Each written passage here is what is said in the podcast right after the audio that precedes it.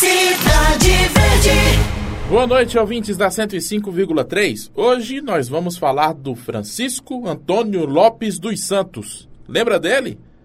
Com esse nome não estou ajudando muito não, né? O Francisco é mais conhecido como Neném. Foi artilheiro do Campeonato Piauiense em 2005, atacante que vestiu as camisas do Piauí, do Flamengo, de outros clubes aqui do estado. Também passou pelo Criciúma, de Santa Catarina. E hoje? O que, que o Neném tá fazendo da vida, hein? Fala aí, Neném.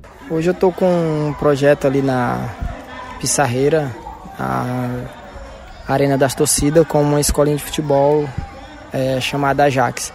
Estamos iniciando um trabalho lá para colher frutos aí para o futuro. Eu encontrei o Neném na Copa Cidade Verde de Futebol Sub-13, sendo auxiliar no time do Fabricando Craques. Ele acabou participando desse torneio meio que por acaso. Pois é, rapaz, nós fomos pegos até um pouco de surpresa, né? O Sérgio é, conseguiu uma vaga aí a, já no, nos finais, né? Digamos assim. E aí ele pediu para me auxiliar ele aqui, ajudar ele um pouquinho. Ele, como tem uma vasta amizade com ele, muito boa, graças a Deus, e vim para ajudar ele aí. Infelizmente não não tivemos tempo para trabalhar essas crianças para disputar essa competição, mas está valendo. O Nenê surgiu em trabalhos de base do futebol piauiense e ele sabe mais do que ninguém da importância de passar a experiência dele para esses garotos. Primeiramente, a gente pretende formar o cidadão.